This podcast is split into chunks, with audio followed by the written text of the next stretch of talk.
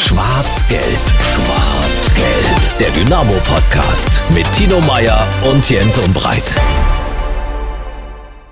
Schwarz-Gelb, der Dynamo-Podcast. Und das ist durchaus eine sehr, sehr schöne Ausgabe, denn wir reden unter anderem über den 2 zu 1 Auswärtssieg bei 1860 München. Und unter anderem tun wir das mit Tino Meyer. Tino ist in der Leitung. Tino, guten Tag. Hallo Jens. Ja, die guten Nachrichten scheinen ja gar nicht abzureißen. 2-1-Sieg in München. Kevin Proll kehrt zurück. Es geht aufwärts bei Dynamo. Hm. Wie war das Käsefondue in der Schweiz? Ich habe es mir bestellt, weil ich auch wusste, dass du mich darauf ansprechen wirst. Äh, äh, ja, es war in Ordnung. Es war eine, ja, die, die Bobfahrten äh, der deutschen Mannschaft, die waren besser. Also ich sag mal so, es war eine, so eine Pizzeria, die da auch Käsefondue als, als Spezialität des Hauses mit anbot. Ich würde dann jetzt doch lieber bei Pizza bleiben. Okay. Freut man sich da eigentlich als sächsischer Journalist, wenn ein Bayer dann äh, den Titel gewinnt und nicht der Sachse? Halt, ich sag mal so, äh, am Ende ist das passiert, äh, wovon man ausgehen musste. Hansi Lochner, das ist der Bayer, äh, der ewige Herausforderer der letzten Jahre von Francesco Friedrich, war in diesem Jahr nicht nur einfach mal dran, sondern er war auch Tatsache der Beste, der Beste in der Bahn. Am Start war er mit der Beste, übrigens mit so quasi sächsischer Dresdner Unterstützung. Georg Fleischhauer, sein Anschieber, war jahrelang als Leichtathlet hier in Dresden, hatte seine Anfänge beim Bobfahren dann in Oberbärenburg und startet jetzt für den SC Potsdam. Nee, der, die beiden Fleischhauer, Lochner, das waren die besten. Francesco Friedrich hat er war ja angeschlagen nach seinem Muskelfaserriss, Muskelbündelriss, hat das Beste aus der Situation gemacht und hat ja nicht irgendwie nur abgeschnitten, sondern er ist Zweiter geworden, Vize-Weltmeister. Also das äh, hat am Ende schon gepasst. Und wenn wir einmal über gute sächsische Nachrichten äh, reden, dann muss man auf jeden Fall in diesem Zusammenhang nennen Susanne Kreher, die Überraschungs-Sensationsweltmeisterin im Skeleton. Das ist praktisch Rodel nur andersrum und Kopf vorn weg. Für alle, die das so, so noch nicht gesehen haben, die äh, Dresdnerin, die ist Weltmeisterin geworden und das völlig überraschend. Also dagegen war der WM-Titel für Johannes Lochner erwartungsgemäß. Das, was Susanne Kreher geschafft hat, das ist schlichtweg eine Sensation gewesen. Und richtiges Rodeln gibt es am Wochenende in Altenberg. Da ist nämlich Rodel-Weltcup. Richtiges Rodeln, genau. Wir müssen ja. aufpassen. Wir, ich, wir, bringen uns hier auf, auf, auf ganz äh, glattes Eis sozusagen. Ja. ja. Du bist auf glatten Eis nochmal unterwegs am nächsten Wochenende. Ja, ja, es geht nochmal nach St. Moritz. Zweites Wochenende, Zweier äh, Bob der Frauen und Viererbob, die Königsdisziplin äh, der Männer dann am Wochenende. Und da hat Francesco Friedrich durchaus Chancen, das hat er auch so angekündigt, sofort zurückzuschlagen. Er ist ja auch Titelverteidiger im Vierer. Und den Titel, den will er sich nicht nehmen lassen. Und das sieht, glaube ich, auch, wenn man die ersten Trainingseindrücke da sieht, gar nicht so schlecht aus. So viel zum Glatteis. Wir reden jetzt gleich über Dynamo Dresden, freuen uns natürlich über die Unterstützung unseres Exklusivpartners Radeberger Pilsner. Und übrigens, Radeberger Pilsner ist mit seinem Partner HFS Getränke bei der diesjährigen Jobmesse im Wohnzimmer von Dynamo Dresden, also im Rudolf-Habich-Stadion, mit dabei. Über aktuelle Job- und Ausbildungsangebote könnt ihr euch dort am Donnerstag, den 9. Februar, in der Zeit von 12 bis 18 Uhr informieren. Und jetzt hinein in die heutige Runde. Und da begrüßen wir dann auch zwei Journalistenkollegen in unserer Leitung, in unserer illustren Runde. Er schreibt für die Kollegen von Sports Illustrated Germany oder man darf auch Deutschland sagen, ähm, ist gebürtiger Dresdner und hat ein großes Herz für den Verein. Das liest man auch immer bei ihm bei Twitter zum Beispiel. Dirk Adam ist in der Leitung. Dirk, schöne Grüße nach München. Morgen. Und wir freuen uns über den Besuch von Lukas Böhme, der für die DPA und für den Kicker unter anderem schreibt. Lukas, guten Tag. Hallo in die Runde. Männer, lasst uns äh, starten. Lasst uns äh, damit äh, starten, dass wir zum Beispiel über den Deadline-Day äh, reden. Äh, da ist ja noch ein bisschen was passiert bei äh, Dynamo Dresden. Lukas, du hattest es schon am Montag für den Kicker geschrieben. Kevin Proll ist zurückgeholt worden. Ähm, es gibt also das Upgrade auf der Torhüterposition. Kannst du ganz kurz erklären, beschreiben, wie es zu diesem Wechsel, zu dieser Rückholaktion gekommen ist? Naja, ich glaube, dass äh, die allerwenigsten wahrscheinlich damit gerechnet hätten, noch vor wenigen Tagen, dass Kevin Proll wieder in Dresden hier aufkommt. Obwohl man natürlich in Dresden auch um seine Situation in Polen wusste. Also man wusste ja, dass er seit ähm, Mitte Oktober dann nicht mehr Stammkeeper ist. Aber ich glaube trotzdem, dass das nicht viele für möglich gehalten haben. Auch aufgrund seines ja nicht ganz geräuschlosen Abgangs im vergangenen Sommer. Naja, ja, ich glaube, dass Dynamo auf der Torwartposition nicht zufrieden ist. Das hat man relativ schnell schon in dieser Saison gemerkt. Das hat man bei den Wechseln zwischen Triaca und Müller dann immer wieder gesehen und auch Markus Anfang hat, das muss man auch tatsächlich so, so deutlich benennen, jetzt keinem der beiden in den letzten Wochen so wirklich den Rücken gestärkt. Und jetzt hat man mit Kevin Proll eine Lösung gefunden, ganz offensichtlich. Oh, ja, um die Position im Tor halt dann sicherer zu machen. Zumindest muss das ja das Ansinn sein. Also wenn er als etwas anderes als die klare Nummer eins geholt worden wäre, würde ich es absolut nicht mhm. verstehen. Dirk, äh, Rückholaktionen bei Dynamo Dresden sind momentan im Trend. Also das macht man gerne bei der Sportgemeinschaft. Ja, also mich freut es sehr, dass man jetzt auch wieder nach einem äh, schlechten ersten Halbjahr jetzt sozusagen in der Saison, zu Saisonbeginn jetzt auch mal ein paar gute Nachrichten äh, vernehmen kann. Äh, es gab jetzt Siege, es gibt eine Rückholaktion von Broll, also alles äh, Sachen, die jetzt auch bei Broll jetzt sich der, der Herr Becker sozusagen auf, auf die äh, Fahnen schreiben kann, was ja auch für ihn jetzt gut ist, der auch ein bisschen in der Kritik stand neben Markus Anfang. Also ich finde die Rückholaktion super, weil A, mit dem Broll natürlich auch sehr, sehr viel Identifikation zurückkommt zum Verein was ganz wichtig ist, was auch den letzten, letzten halben Jahr in meinen Augen so ein bisschen verloren gegangen ist, auf der Strecke geblieben ist. Ähm, man muss natürlich dazu sagen, man sollte nicht zu euphorisch sein, weil Proll natürlich auch in, in Polen jetzt äh, nicht umsonst dann nicht mehr, nicht mehr die, die unumstrittene Nummer eins sozusagen war, weil er sich auch einige Patzer da geleistet hat. Also man muss einfach mal schauen, wie er wieder in die Spur findet. Aber was mir gefällt, ist, äh, sind die Worte von, von, von Broll, der gesagt hat, dass er sich tierisch freut auf Dynamo, dass er da brennt, dass er alle kennt. Ich glaube, das kann ihm nochmal so einen richtigen Schub jetzt auch geben, auch auf der Torwartposition bei Dynamo Dresden. Wie gesagt, Trilliazza, wir haben ihn ja alle gesehen, kein schlechter Keeper, aber eben auch mit vielen Patzern hinten ein Unruheherd, der, der auch für, für äh, Niederlagen gesorgt hat mit seinen Fehlern. Also ich freue mich auf Broll, äh, auch wenn er vielleicht noch nicht ganz bei 100 Prozent ist, wie wir ihn aus Dresden kennen. Aber ich glaube, äh, mit Dynamo Dresden in seiner alten, ich sag mal in Anführungszeichen, Heimat, äh, wird er natürlich wieder aufblühen, klar. Hm. Jens, du bist doch bestimmt auch sehr zufrieden. Wir hatten das Thema ja in den letzten Wochen öfter, ja. dass Dynamo keine klare Nummer 1 hatte, eher so, naja, drei Keeper auf einem Niveau geht doch in die richtige Richtung. Ich finde, das ist ein Upgrade auf der Torhüterposition und einen Unterschiedsspieler auch zwischen den Pfosten zu haben, finde ich wirklich nicht ganz schlecht. Ein Torhüter, der dir auch mal ein Spiel rettet, der dir den Sieg dann auch rettet, kann gerade in der Rückrunde nicht ganz unwichtig sein und ähm, dafür ist Kevin Broll einer. Also ich, ich halte Kevin Broll wirklich noch immer für einen der besten Torhüter in der dritten Liga. Dass das in Polen, Dirk hat es gerade schon gesagt, nicht immer so funktioniert hat, ist klar, aber in der dritten Liga bei Dynamo Dresden, den Verein, den er auch sehr gut kennt, sollte das doch klappen, auch von der ersten Minute an. Das denke ich eigentlich auch. Zumal wir ja auch oft über so einen gewissen Mehrwert auch gesprochen haben, den ein Spieler mitbringt, also mal abseits des Platzes. Und ich glaube da, das hat Dirk auch gerade gesagt, ist bei Kevin Proll eben einiges, kommt da noch einiges dazu, eben eine äh, Identifikation mit dem Verein. Er kennt sich in der Stadt auch aus, hat ja dann auch lange genug vorher hier gespielt, kennt die dritte Liga, ist mit Dynamo schon aufgestiegen, also weiß, was es jetzt ankommt. Von daher ist es echt eine äh, Top-Personalie und äh, ja, da bin ich auch ganz klar beim Dirk ist es natürlich auch so ein, äh, ja, so ein Transfer, den sich der Ralf Becker, der Sportchef, jetzt auf, äh, an die Brust heften kann, weil das ist jetzt mal ein Fund, damit haben wahrscheinlich tatsächlich die allerwenigsten gerechnet. Mhm. Es hat sich angeboten. Äh, der Mann ist zurück. Äh, wir haben auch schon ein bisschen über ihn gesprochen, Kevin Broll, und wir haben heute mit ihm beim Training natürlich über sein Comeback bei der SGD gesprochen. Das Interview. Polo, herzlich willkommen zurück in Dresden. Erklär uns mal, erzähl uns mal, wie die letzten Stunden, vor allem die letzten Tage waren, wie der Wechsel zustande kam, der Wechsel zurück nach Dresden. Also ich habe äh, am äh, Freitag einen Anruf bekommen von meinem Berater. Der hat gesagt, ähm, äh, ich habe einen Verein für dich, kannst du am Dienstag unterschreiben. Und dann dachte ich so, ja, schau zu, wer ist es und was ist es? Und dann hat er gesagt, ja, das ist die SG Dynamo Dresden. Und dann, ohne, ohne groß zu, zu, zu zögern, habe ich äh, sofort zugesagt. Habe gesagt, machen wir, egal was ist. Es ist schön halt wieder hier zu sein, äh, vor allem in Deutschland äh, mit Kind.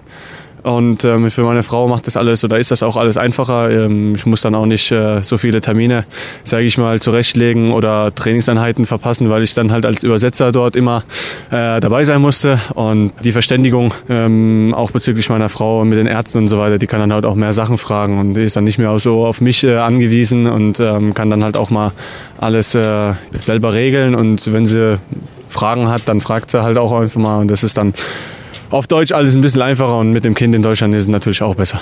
Dann nimmt man den Stress der letzten Stunden dann auch gerne in Kauf, oder? Ja, auf jeden Fall. Also wir haben dann relativ schnell zusammengepackt, als wir das gehört haben. Ähm, äh, zufällig äh, war auch gerade die Mama da von, der, von, meiner Freundin und das hat dann auch gepasst. Da hatte sie ja auch ein Auge aufs Kind, beziehungsweise wir haben uns immer abgewechselt und äh, ja, das hat alles auch äh, ziemlich einfach gemacht und dafür danken wir, dass sie da war, ähm, was natürlich auch der Zufall dann auch so ergeben hat, dass sie dann äh, den äh, Verein äh, wechseln konnten, beziehungsweise die Zusage gegeben haben. Und ähm, ja, es hat dann auch alles äh, super gepasst. Was bleibt von einem halben Jahr Polen? Ja, ähm, es war eine Erfahrung. Ähm, das Kapitel ist für mich auch auf jeden Fall abgeschlossen. Es war ähm, ja intensiv, aber ich bin froh, wieder hier zu sein. Und wie gesagt, ich möchte da jetzt nicht mehr darüber reden, weil ähm, ja, das Kapitel für uns beide auch äh, komplett abgeschlossen ist. Und ähm, wir haben uns da mit dem Verein verständigt und ähm, die haben uns die Erlaubnis gegeben, dass wir den Verein wechseln können bzw. gehen können.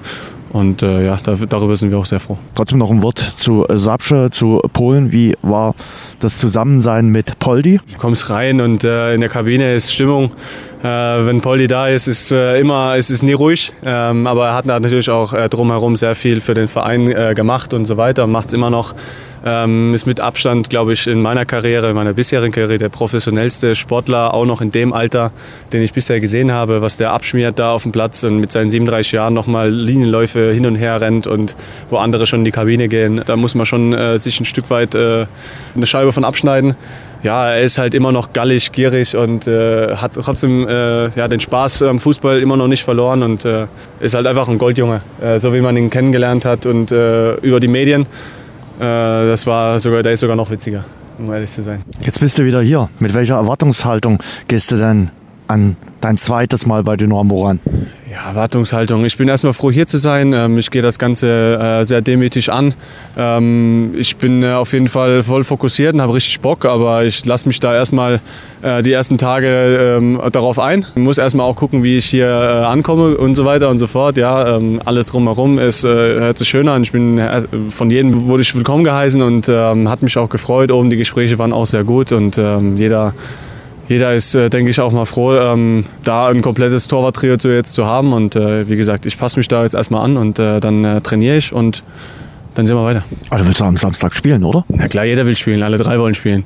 Aber am Ende ist es die Entscheidung des Trainers und deswegen, ich passe mich da erstmal an. Ich äh, schaue, dass ich gute Trainingseinheiten absolviere und äh, halt mal die Füße auf den Boden. Aber hast schon Bock auf Samstag? Ostduell gegen Halle geht schlechter, oder? Fürs Comeback?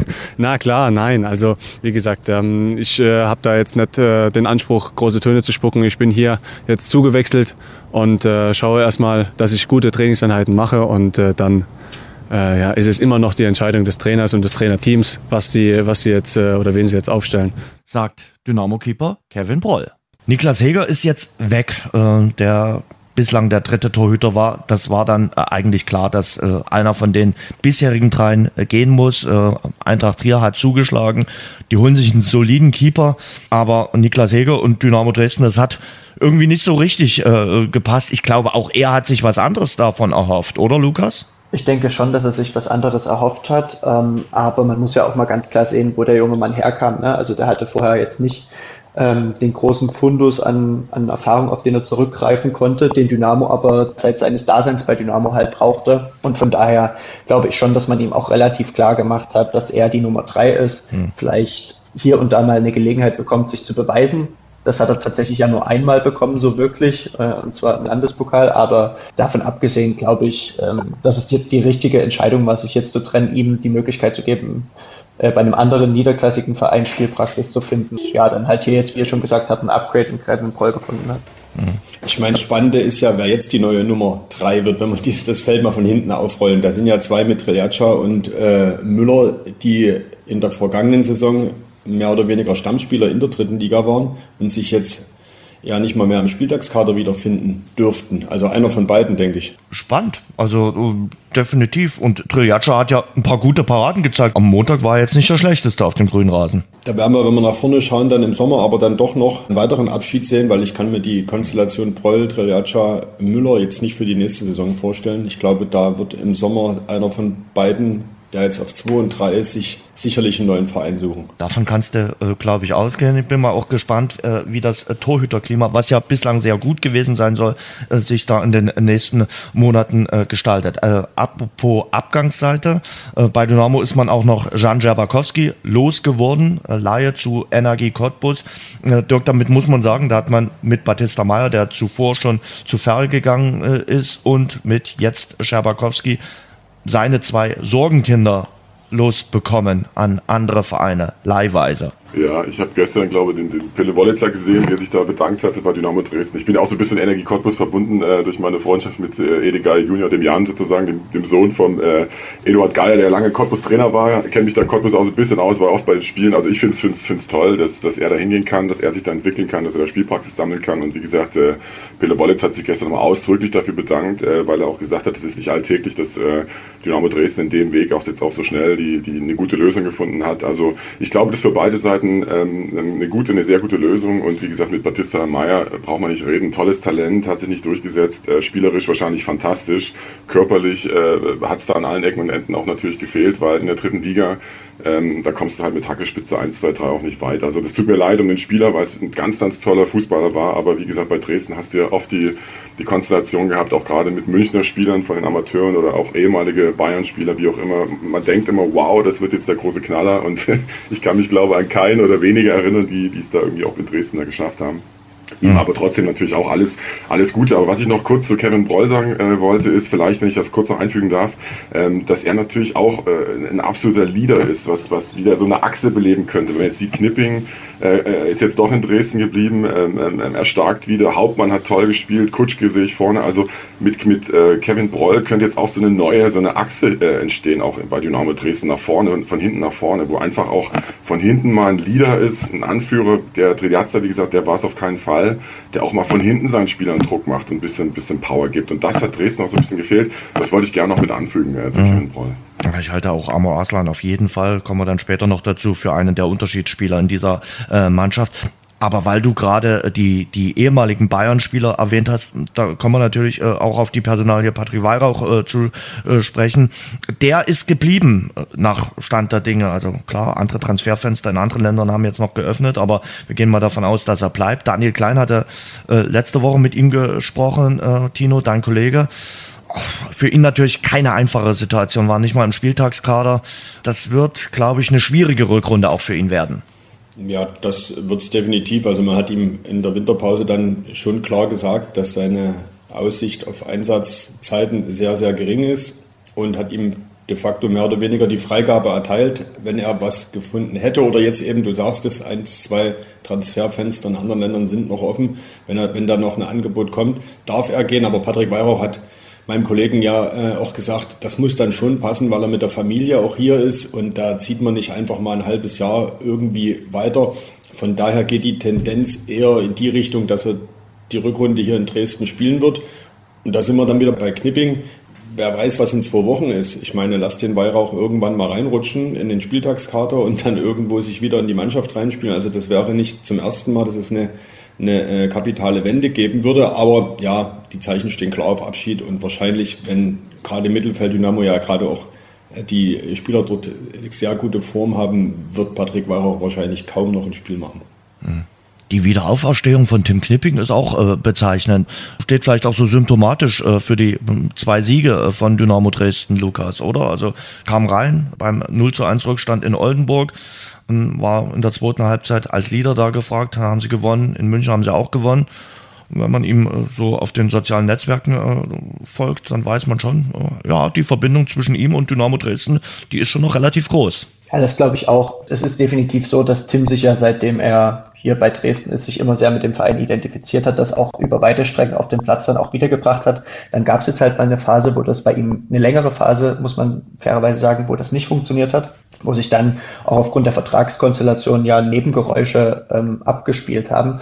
Und ich glaube, dass Tim, wie du schon sagst, auch so, so ein Beispiel ist, was so ein bisschen exemplarisch für Dynamo ist. Man stand dann irgendwie gefühlt in den letzten Monaten sich gegenüber, hat offen und wahrscheinlich auch viel miteinander geredet, aber häufig wahrscheinlich auch ein bisschen viel aneinander vorbeigeredet, weil wenn wir ganz ehrlich sind, also dafür, dass Tim Knipping so oft und so lang auch in der Kritik stand, ist er klar, ich weiß, er ist Kapitän, aber ist er immer wieder auch im Trainingslager vor die Kamera gezerrt worden, obwohl er dort teilweise nur 30 Minuten gespielt hat.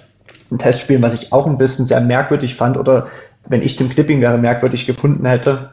Jetzt scheint man aber halt ähm, sich klar zu sein, dass er über den Winter hinaus jetzt erst einmal in Dresden bleibt. Beide haben die Situation akzeptiert.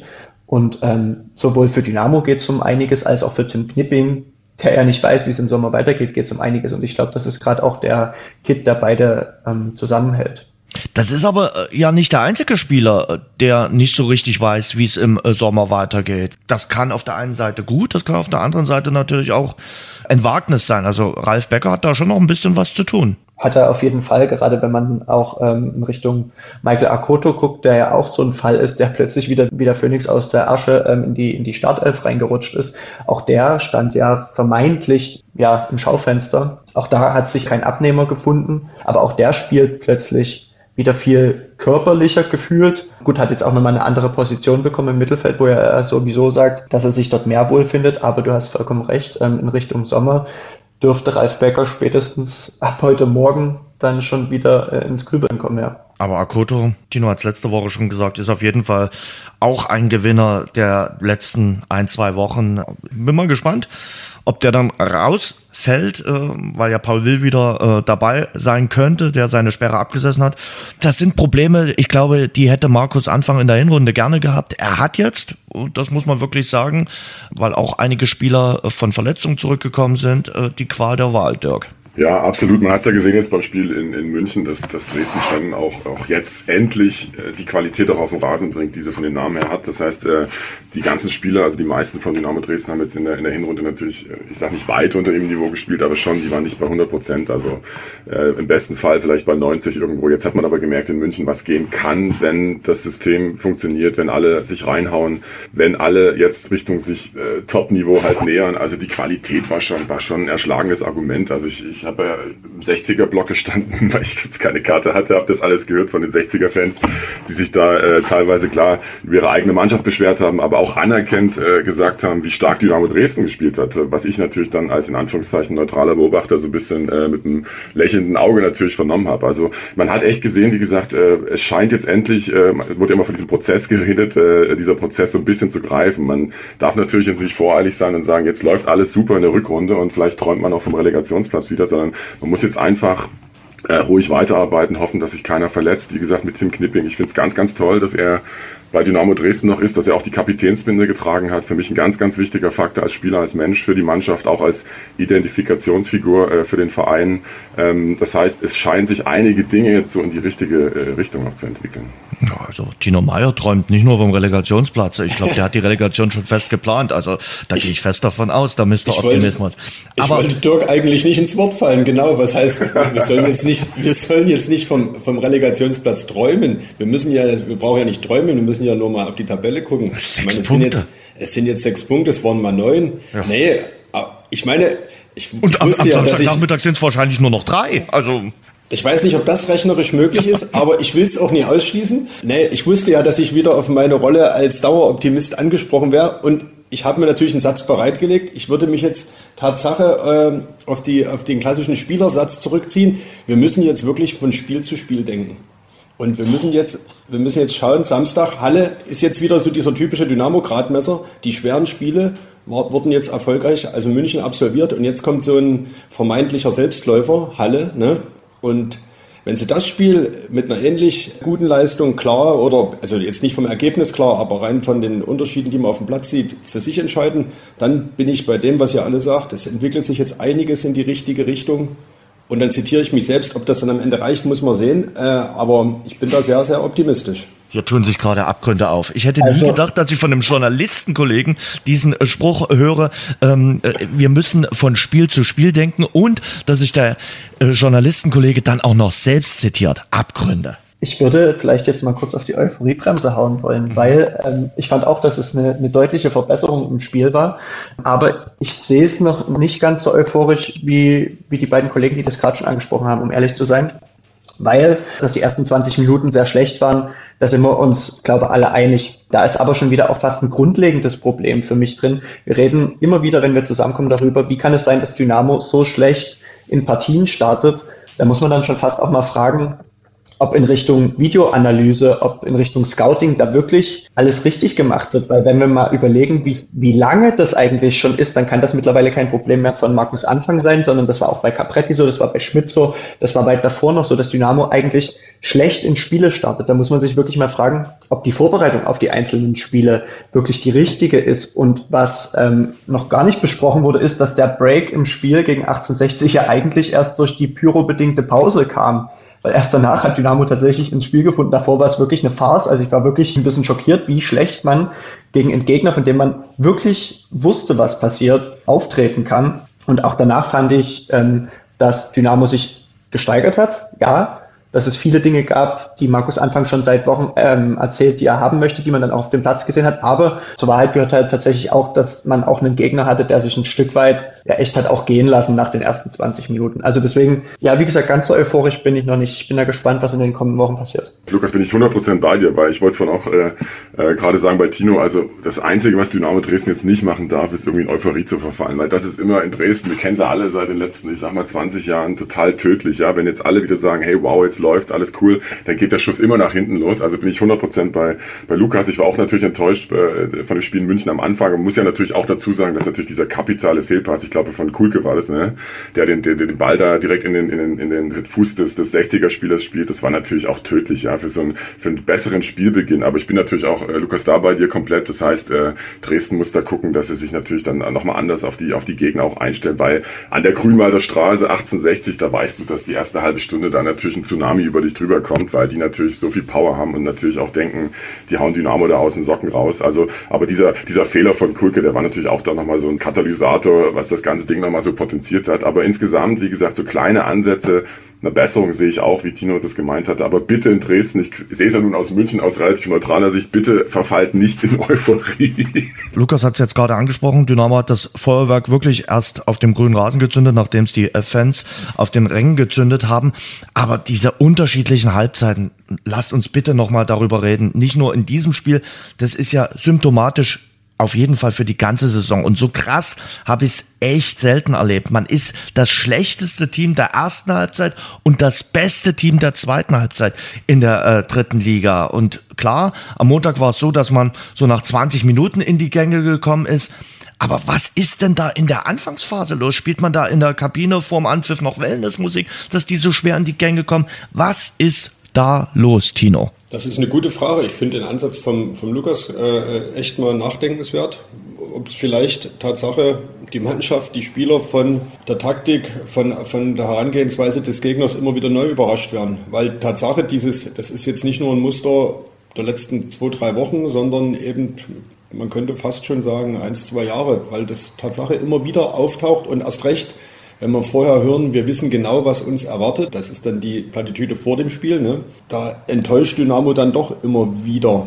Und man fragt sich wirklich, warum ist das so? Da sind wir dann wieder bei dem großen ganzen Thema, äh, was ist das hier bei Dynamo? Wir hatten es, glaube ich, vor zwei, drei Wochen mal hier in der Runde äh, vom Kollegen äh, der Bildzeitung Patrick Franz, der das auch angesprochen hat, dass da irgendwo was ist, was man ganz schwer erklären kann, aber wo Dynamo immer wieder an Erwartungen oder an, an selbstgesteckten Zielen scheitert und am Montag, das war wieder so ein äh, Beispiel, die Woche davor in Oldenburg. Wir wissen genau, was uns erwartet und ja, es ist dann einfach nur schlecht. Aber, Lukas, man muss auch sagen, die Comeback-Qualitäten von Dynamo Dresden, man kann ja nicht nur meckern.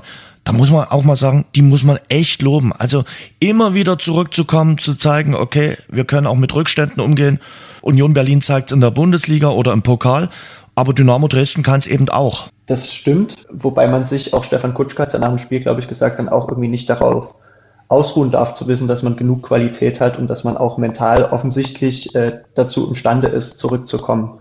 Also man sollte das, glaube ich, auch gerade, wenn man wirklich nochmal nach oben schielen will, ich nenne mal gar keinen Platz, aber ähm, dann sollte man sich wirklich nicht darauf verlassen, weil es, es, es muss ja auch enorm kräftezehrend sein. Und wenn wir mal gucken, wie viele Spiele noch vor Dynamo liegen, dann wäre es, glaube ich, schon ganz gut, wenn man auch einfach mal gefühlt nach 60 Minuten bei einem Spiel gegen Halle schon den Sack zumachen kann. Vielleicht stellt man ja, Dirk, jetzt den Antrag beim DFB, dass man ab sofort nur noch zweite Halbzeiten spielt bei Dynamo Dresden. Ja, oder, oder ab der, ab der 30. Minute startet, ja, finde ich super. Geht bestimmt durch. Nee, aber, aber um auf diesen Punkt zu kommen, klar, das ist natürlich auch Aufgabe äh, des Trainers, weil, weil Markus Anfang, der ist mir auch in der, in der Hinrunde einfach auch viel zu gut weggekommen bei vielen Sachen durch seine ganze Rotation, hat nie eine Mannschaft gefunden, eine Stammelf. Das sind alles so Sachen, wie du natürlich auch Spieler verunsicherst. Und am Ende kommen wir dann wieder raus an den Punkt Mentalität, Kopfsache. Also natürlich musst du als Spieler, ich erwarte das von jedem Profi, natürlich in jedes Spiel mit 100 Prozent gehen. Aber Dresden, wie gesagt, aus dieser äh, Komfortsituation als angeblicher Favorit an der dritten Liga da in die Saison zu starten, das hat den Spielern natürlich auch ein bisschen, ein bisschen Power weggenommen, weil die natürlich sich dann selbstgefällig, vielleicht auch einige, ich will das nicht allen vorwerfen, äh, sich gedacht haben, gehen wir auf den Rasen, werden wir schon schaffen. Nee, schaffst du eben nicht in der dritten Liga, weil da andere Gesetze gelten. Ne? Da musst du halt mehr kämpfen, da, da spielt Qualität auch eine Rolle, aber eben auch Mentalität, Kopfsache und so weiter. Aber das ist Aufgabe auch, wie gesagt, des Trainers. Das heißt, du musst die Mannschaft natürlich auch in so bei so einem Spiel wie bei 1860 München äh, erstmal wahrscheinlich so aufstellen, dass die hinten erstmal sicher stehen. Ich meine, klar, Dynamo-Abwehr, wir kennen es selber, sicher stehen ist so ein bisschen auch ein spaßiger Begriff, der natürlich bei Dresden immer, immer ein bisschen schwierig ist, auch gerade was Standards betrifft oder auch diese einzelnen individuellen Fehler immer wieder, die immer wieder Punkte gekostet haben. Also, aber da muss der Trainer einfach ansetzen und sagen, in so einem Spiel, wenn ich jetzt sage, ich weiß, dass die erste halbe Stunde meistens kritisch endet oder ist, da muss ich halt Mittel und Wege finden und das geht direkt an, an Markus Anfang, um da die Mannschaft eben auch so einzustellen, aufzustellen, auch im Gesamtverbund nach hinten zu arbeiten, dass eben solche Sachen nicht funktionieren. Und mit dem Kulke-Fehler, ich habe den noch vor Augen, äh, wenn er den Ball dann nach hinten spielt, nein, er hatte eben nicht nach hinten zu spielen und direkt in den 60er Fuß, sondern muss er halt Lösungen nach vorne finden. Dann müssen sich die Leute anbieten. Und ähm, nach dem, ich habe es äh, als Silvesterfeuerwerk so ein bisschen beschrieben gehabt, äh, klar, dann hat es Klack gemacht in der Mannschaft. Dann hast du gesehen, okay, die waren hellwach, die standen dann alle da, haben sich angeboten, haben gekämpft. Kutschke hat am Ende mit einem humpelten Fuß ist er noch eine Viertelstunde über den Platz gerannt. Aber das ist halt Dynamo, so wie wir sie alle sehen wollen und wie sie auch Erfolg haben können in der Liga. Aber Tino, ich habe schon den Eindruck, es findet sich so langsam eine Stammelf. Auf jeden Fall. Es sind halt viele kleine Puzzleteile, die dafür gesorgt haben, dass es in der Hinrunde nicht so geklappt hat. Da ist sicherlich der Punkt, den Dirk angesprochen hat, so eine gewisse, ja, fast Selbstüberschätzung oder so eine Gewissheit, wir sind hier eine Spitzentruppe, das wird mit reingespielt haben, aber natürlich auch die verletzten Situationen, wenn man sich das anschaut. Niklas Hauptmann, der speziell für die dritte Liga natürlich ein absoluter Unterschiedsspieler äh, sein kann und das in, in guter Form auch absolut ist der hat ja kaum ein Spiel gemacht in der Hinrunde. Und dann, glaube ich, das hat Markus Anfang mal durchklingen lassen, äh, zum Ende der Hinrunde auch verletzt gespielt, also zum Ende des, des vergangenen Jahres sich da versucht hat, durch, äh, durchzubeißen, um der Mannschaft, dem Verein irgendwas zu geben. Und das geht ja äh, oft nach hinten los. Der hat jetzt in der Winterpause äh, gut trainieren können und ja, findet jetzt so langsam seine Rolle neben Arslan, die sich ja beide auch noch aus Kieler Zeiten kennen und sich auch privat, glaube ich, ganz gut verstehen. Da wächst jetzt so, das, das könnte so ein bisschen das Herzstück des im Mittelfeld sein, wo ja Spiele oft entschieden werden. Dahinter ein starker Sechser mit Paul Will, wenn er denn jetzt wieder in die Mannschaft zurückkehrt. Und dann haben wir vorne und hinten ja die Mentalitätsspieler ja schon angesprochen, mit Kutschke vorne und hinten Knipping und Proll jetzt vermutlich. Da ist schon äh, verdammt viel Qualität da, aber klar, man muss es auf den Platz bringen und man kann sich auch nicht darauf verlassen, dass es jede Woche klappt mit einer Aufholjagd. Und, Lukas, du hast natürlich auch Möglichkeiten und Qualität dann zum Nachlegen. Also die Ersatzbank von Dynamo Dresden ist jetzt nicht die schlechteste in Liga 3. Nee, ich glaube, da haben wir auch schon oft genug drüber gesprochen, dass sich da eigentlich gefühlt jeder Verein bedanken würde, wenn er diese Bank hätte. Ist natürlich aber auch ein Stück weit eine Aufgabe des Trainers, genau das dann auch zu moderieren. Weil wir haben zum Beispiel Michael Akoto jetzt angesprochen, ne, der hat jetzt ähm, gute Leistung gebracht seit, ja, ich sage jetzt mal Beginn der zweiten Halbserie. Sollte aber Paul Will wieder da sein, ist dann ja schon wieder die Frage, wie Tino das gerade angeschnitten hat, wen stellt man denn dann ins Mittelfeld noch neben Arslan und Hauptmann auf? Also ich glaube, man hat zwar viele Möglichkeiten, aber man muss das dann jetzt ein Stück weit auch moderieren, weil wie fragil so ein Gebilde sein kann, wenn es mal nicht läuft, hat man ja dann doch auch in der Hinrunde gesehen. Auch da gab es ja den einen oder anderen, der intern dann gern auch mal ein bisschen stinkig war. Dirk, war das jetzt ein Statement-Win äh, äh, von Dynamo Dresden? Man hat zum ersten Mal in dieser Saison gegen ein Team aus den Top 7 gewonnen, also gegen ein Spitzenteam. Ja, ich sehe es zum einen so, dass man sagen kann, ja, das war schon, wie gesagt, ein Schritt nach vorne, auch ein kleines Statement, aber man muss natürlich auch sehen, 1860 München war jetzt nicht äh, Elversberg oder, oder Wiesbaden oder vielleicht jetzt auch Waldhof Mannheim, die im Moment ein besseres Momentum haben als, als 1860. Also man darf diesen Sieg, der total wichtig war, ja, und über den sich alle Dresdner gefreut haben, weil das auch so ein Brustlöser war, äh, ich glaube, nicht zu sehr freuen. Man sollte jetzt einfach, wie ich es vorhin schon gesagt habe, jetzt einfach ganz sachlich weiterarbeiten, ähm, jetzt dieses Momentum, das Gute in Dresden mitnehmen. Aber wie gesagt, 60 hat in den letzten letzten Spielen in meinen Augen jetzt auch nicht äh, immer überzeugt. Deswegen auch die Entlassung gestern von Kölner.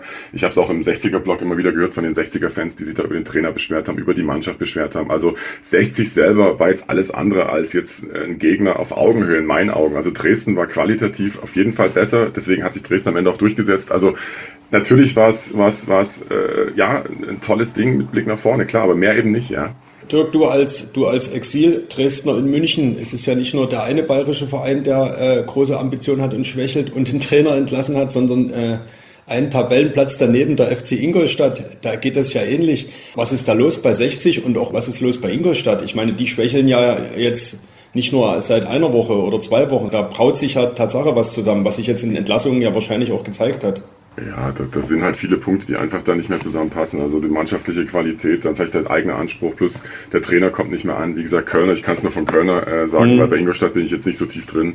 Da hat es auch schon geknirscht und gekracht. Also der wurde zwar von vielen, wurde von vielen anerkannt, äh, dass er da in den letzten Jahren natürlich eine tolle Arbeit geleistet hat, aber eben diese Weiterentwicklung äh, hat jetzt nicht mehr stattgefunden. Ne? Wir haben es ja letzte Saison gesehen, TSV 1860 München hat ja knapp am Aufstieg geschnuppert, ist dann äh, gescheitert. Also das bleibt natürlich alles hängen. Jetzt ist die, waren die die Ambitionen diese Saison natürlich beim, beim TSV extrem hoch. Ja, die Erwartungen äh, nach, der, nach dem starken Saisonbeginn haben alle gedacht, wow, das, das wird jetzt, ich will nicht sagen Selbstläufer, aber wir schaffen das diese Saison. Jetzt haben sie gemerkt, gegen Dresden, wenn sie da gewonnen hätten, wäre nochmal natürlich die Chance da gewesen, auch für 60. Da hätten die jetzt auch 36 Punkte gehabt, hat aber nicht funktioniert. Also das war schon ein herber Rückschlag auch für den Verein jetzt. Und ich glaube, das wird auch am, am Selbstbewusstsein der 60er extrem kratzen und arbeiten. Also das hat denen schon richtig wehgetan. Also ich habe das, wie gesagt, als Undercover Dresdner sozusagen sozusagen 60er-Block live miterlebt.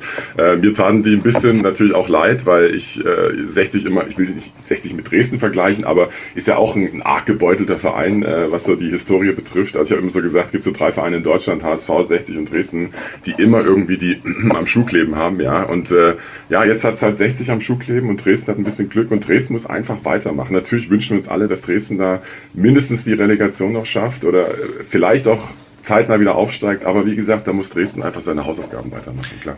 Beim FC Ingolstadt übernimmt Guarino Capretti, kein Unbekannter hier in Dresden.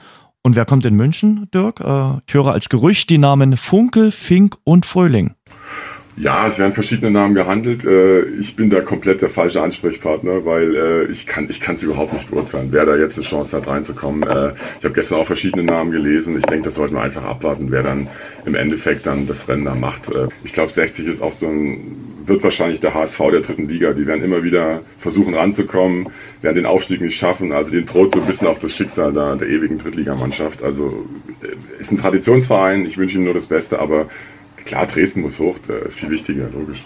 Aber Lukas, man merkt schon, man wird nervös. Äh, auch nach drei Spieltagen nach der Winterpause haben da gestern gleich drei Vereine den Panikbutton äh, gedrückt. Naja, ich glaube, das hängt aber auch damit zusammen, dass ja gerade wenn man, wenn man über Ingolstadt und 1860 redet, das halt auch Vereine sind, die ja vom Anspruch her nicht in die dritte Liga gehören. Ne? Das sieht man ja immer wieder, ähm, dass, dass solche Vereine dann auch mal schneller am Abzug stehen. Aber letztendlich ist es doch so, dass keiner von den Vereinen, genauso wie Dynamo es übrigens langfristig geschafft hat, sich in der zweiten Liga zu etablieren. Und das wird irgendwann halt auch einfach ja, eine, eine finanzielle Frage, eine finanzielle Belastung. Und ich glaube schon, dass der Druck bei diesen, naja gut, Ingolstadt kann man jetzt nicht so als Traditionsverein bezeichnen, aber bei Traditionsvereinen oder eben in, im Fall von Ingolstadt bei Vereinen mit so einem Anspruch und so einem Geldgeber auch im Hintergrund dann doch irgendwann sehr groß ist und man halt handeln muss. Ich glaube, deswegen ähm, kann man diese Entlassung dann auch ein Stück weit mit erklären, ja. Wenn man sich Vereine wie Heidenheim oder Sandhausen anschaut, die es wirklich geschafft haben, sich zu etablieren über viele Jahre jetzt in Liga 2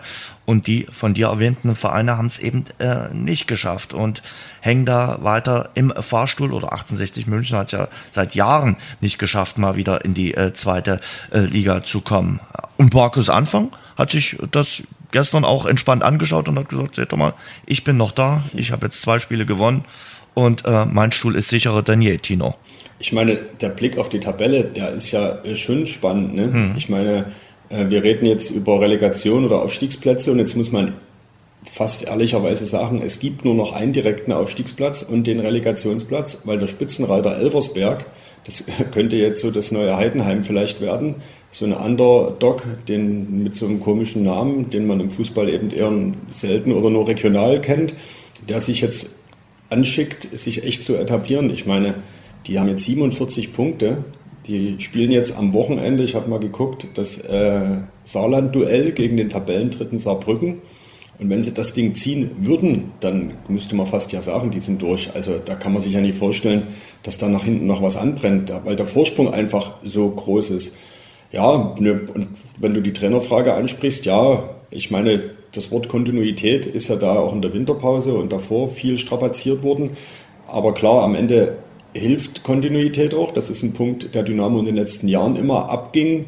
Aber Kontinuität geht natürlich gerade in Dresden nur mit Erfolg. Und da läuft es jetzt eben gerade, aber warten wir mal ab. Ich meine, wir können in zwei Wochen auch schon wieder anders diskutieren. Ich hoffe, das Fremdenverkehrsamt äh, Elversberg legt den Kollegen Mayer dann äh, nach Spiesen-Elversberg ein ins äh, Stadion an der Kaiserlinde, so wie despektierlich du gerade über Elversberg geredet hast. Ich Komischen bin, Namen. Ich bin äh, begeistert, wie detailliert informiert du schon bist. Du bereitest dich auf das Auswärtsspiel vor, oder? Von Dynamo. Natürlich. Ähm, wenn Tino gerade aber schon ähm, Kontinuität Trainer anspricht als, als Schlagworte. Ich weiß nicht, ob ich der Einzige bin. Ich habe es dann auch mal über meine sozialen ähm, Kanäle nach dem Spiel gegen 60 getwittert.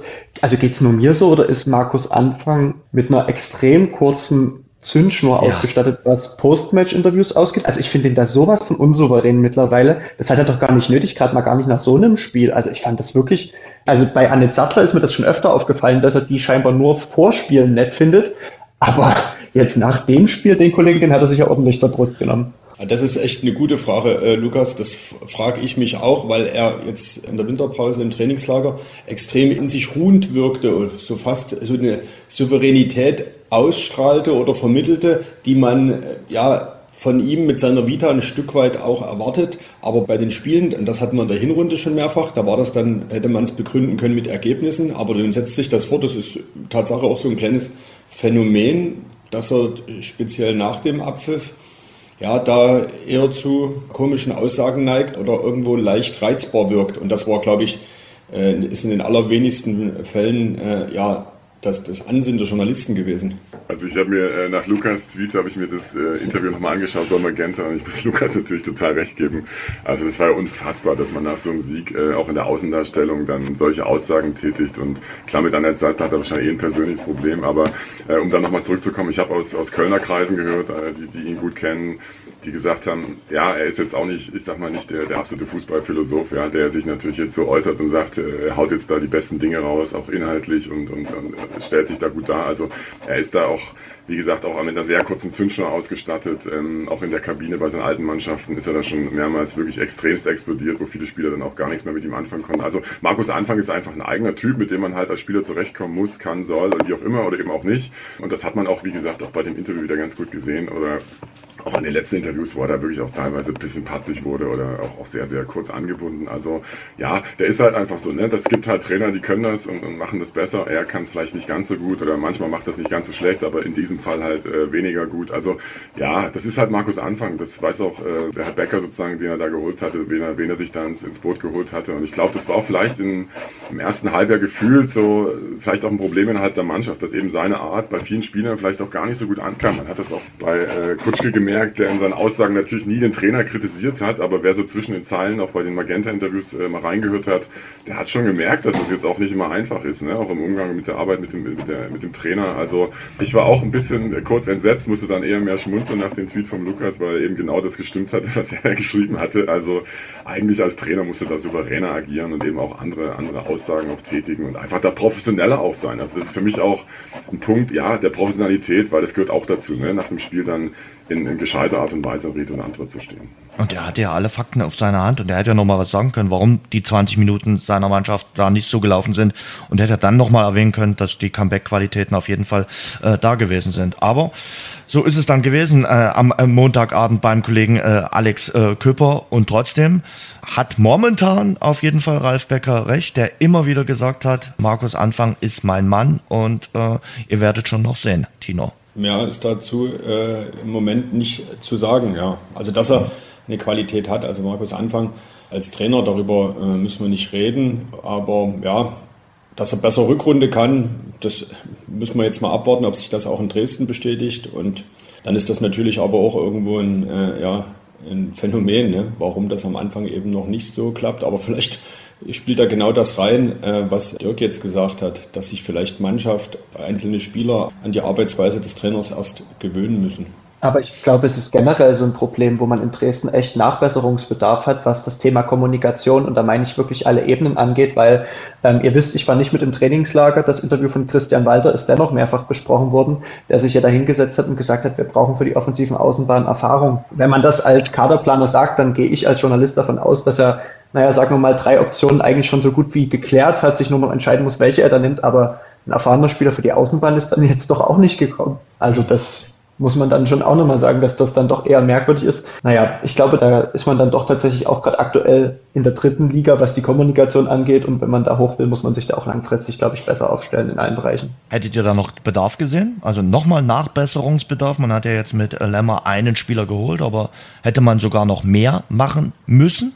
sollen? Ich, ich, bin da voll bei Lukas. Ich saß ja bei dem Interview dabei äh, mit Christian Walter und hab, hatte genau den Eindruck. Also ich fand das sehr gut dass äh, der Christian Walter sich so klar und deutlich geäußert hat, weil man das in dem Geschäft viel zu selten hat.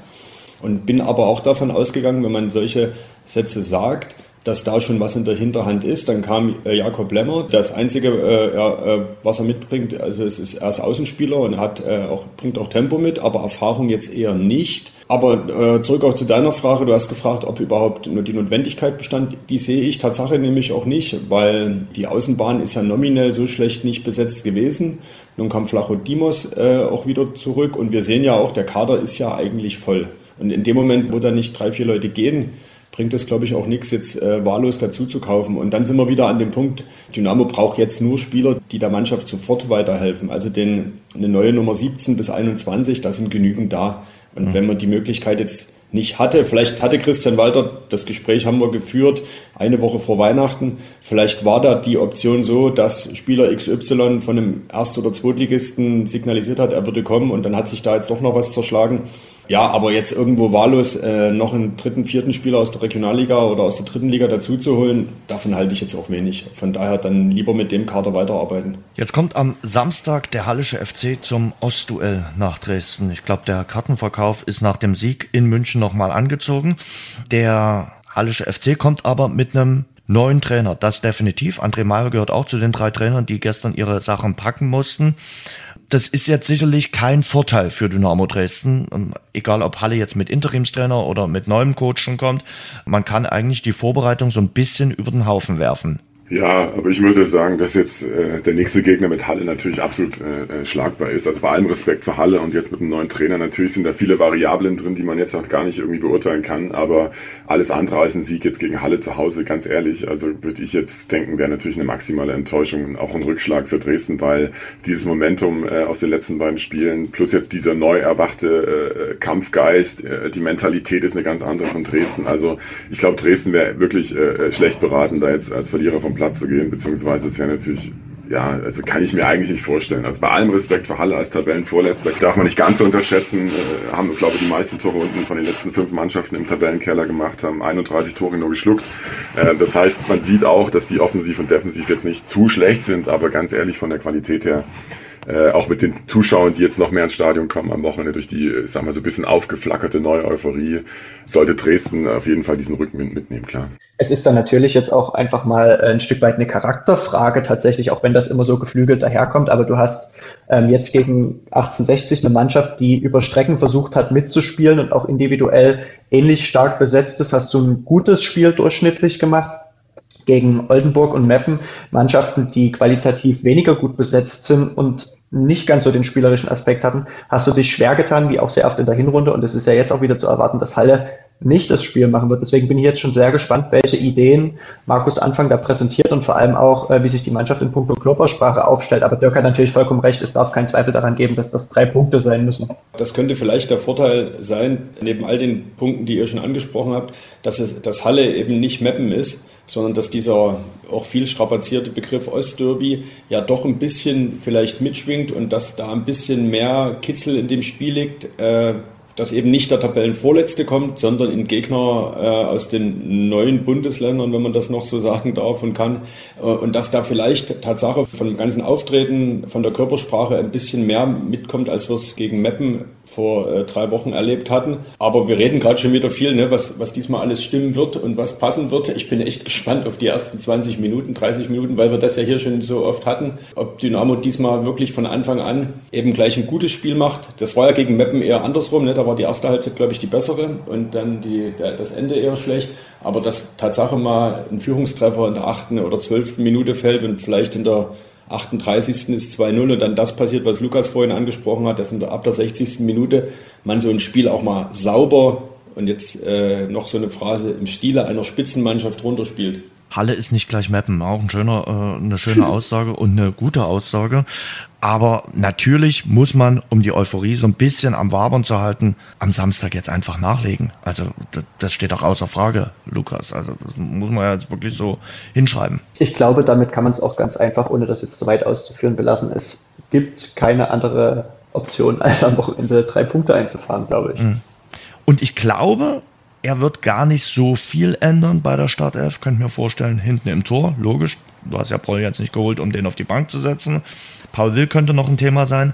Aber ansonsten, haben wir vorhin schon drüber gesprochen, spielt sich ja die Elf auch so gerade so ein bisschen ein, wenn es nicht noch neue Verletzte geben sollte. Ja, absolut. Das, das, das wird so sein. Die offene Frage wird wahrscheinlich Tatsache nur Paul Will sein. Rückt er rein oder nicht? Und das Paul spielt, ich glaube, davon kann man fast sicher ausgehen, wenn er jetzt gesundheitlich jetzt da nicht irgendwas mitgebracht hat, von dem wir nichts wussten. Und ansonsten steht die Mannschaft erstmal, ja.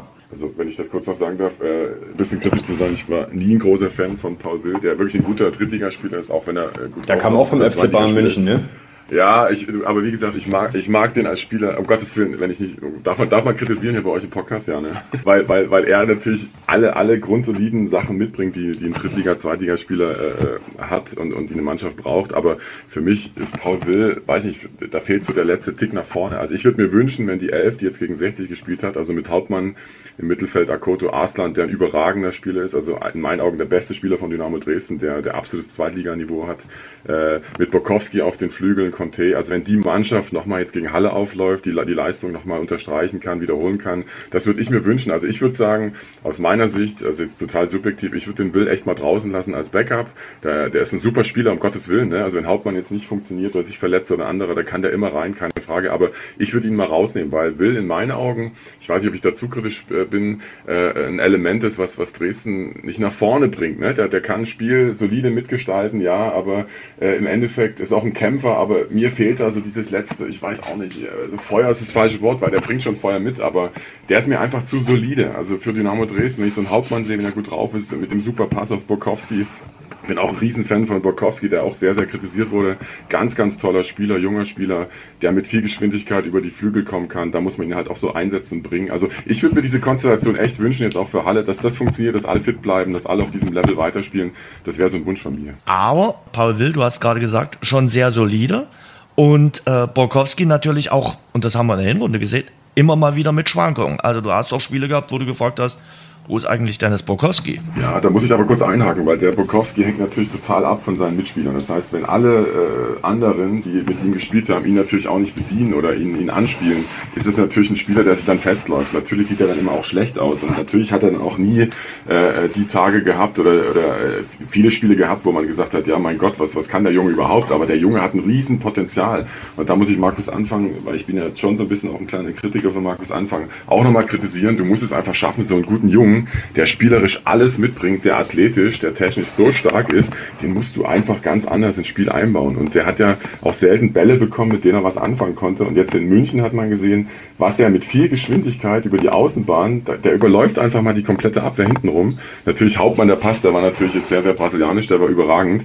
Aber du musst es auch als Trainer schaffen, so Spieler wie Bokowski einfach besser in die Mannschaft äh, ja, zu integrieren, einzubauen, ihm, ihm den Spielraum zu geben, den er braucht. Und Bokowski ist ein Spieler, der Platz braucht. Wenn er andere Spieler anläuft, ab Verteidigungsketten, dann braucht er fünf, sechs Meter vorher Platz, um zu beschleunigen und die hat er oft nicht gehabt, ist hängen geblieben und natürlich sieht da jeder Spieler schlecht aus. Also ich kann die Kritik total nachvollziehen, aber mir ist er teilweise zu schlecht weggekommen, auch vor dem Hintergrund mit, mit, mit der RB-Geschichte, wo viele Dynamo Dresden-Fans ihm da eine mitgegeben haben, wo ich sage, mein Gott, Leute, ganz ehrlich, das ist ein junger Spieler, ein junger Kerl, lasst ihn einfach mal aufspielen äh, und, und, und, sich entwickeln.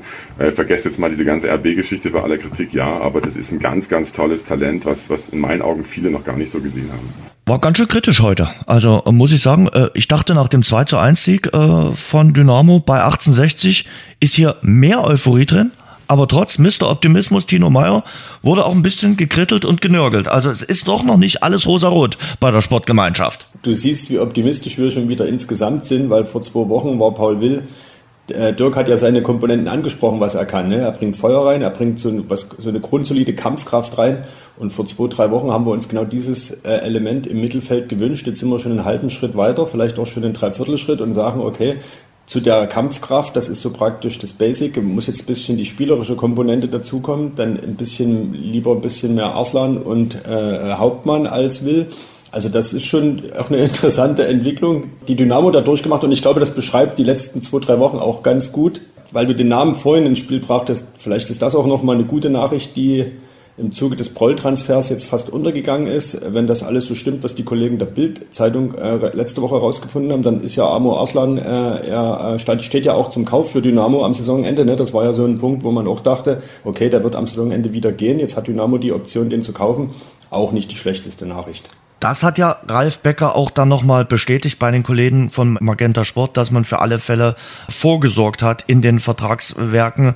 Und selbst wenn man äh, doch in der dritten Liga bleiben sollte und Aslan sagt, ich würde aber gerne zweite Liga, kauft man ihn und verkauft ihn dann, äh, dann weiter, Gewinn bringt. Also ich glaube, da hat man gut vorgesorgt. Punkt. Mit Ralf Becker können wir darüber reden, äh, Tino, äh, weil ja, wenn alles gut läuft, dann sehen wir ihn in der nächsten Woche und sprechen mit ihm in Schwarz-Gelb, der Dynamo Podcast. Genau, so ist das. Heute habe ich mich gefreut, dass zwei Kollegen mit am Start waren und zwar Lukas Böhme für den Kicker und die DPA schreibend. Lukas, vielen Dank für deine Einschätzung. Danke euch für die Zeit und für die sehr unterhaltsamen Gespräche. Freue mich, dich am Samstag im Stadion zu sehen. Und Dirk guckt dann von der Ferne zu. Dirk Adam für Sports Illustrated Germany am Schreiben. Dirk, danke dir. Vielen Dank euch für die Zeit. Danke. Dirk, und wir warten natürlich auf die große Dynamo-Geschichte dann im Blatt, ne? Irgendwann mal, so diese Riesenreportage. Das große Comeback, das schwarz-gelbe ja. Comeback, genau. Ja, ist schon, ist schon in der Vorbereitung. Ja, sehr gut. Sehr, sehr gut. Männer, vielen Dank, äh, euch frohes Schaffen und herzliche Grüße.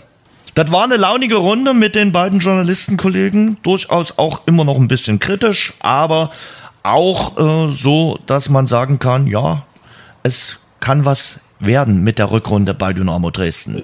So soll es ja sein. Wir sind ja hier kein Hochjubel-Stammtisch. Nee, nee, das ist schon gut, auch die äh, Außensicht, die Expertise da äh, mit reinzukriegen. Und wie wir haben es ja in dem Gespräch auch wieder gehört, wir haben es in den letzten Wochen gehört, das sind ja immer sehr, sehr interessante Ansätze, die, über die man nicht nur nachdenken sollte, sondern die oftmals ja, Dynamo-Situation auch gut beschreiben und gut analysieren. Von daher sehr schön, dass wir das immer wieder so hinkriegen und die Kollegen da auch immer wieder bereit sind, unsere Meinung sozusagen zu bereichern. Ich bin mal sehr gespannt, ob Dynamo am Samstag nicht nur die zweite Halbzeit, sondern eben auch die erste Halbzeit kann. Oder ob wir mit dem Fußballspielen erst wieder so 15.05 Uhr anfangen. Keine Ahnung. Ich bin, ich bin ehrlich, ehrlich auch gespannt. Also ich würde mir ein glattes 2-0 wünschen, so ähnlich wie im, im, Hinspiel. Da war ich übrigens in Halle im Stadion. Da hatte Dynamo äh, auch es war ein echt hartes Spiel, lange Zeit offen, aber Dynamo hat in den in richtigen Momenten die Tore gemacht. Ich glaube sogar Patrick Weihrauch mhm. hat das 2-0 geschossen ne? und das 1-0 war Conte. Da schien damals alles gut zu werden, ein hart erkämpfter Auswärtssieg.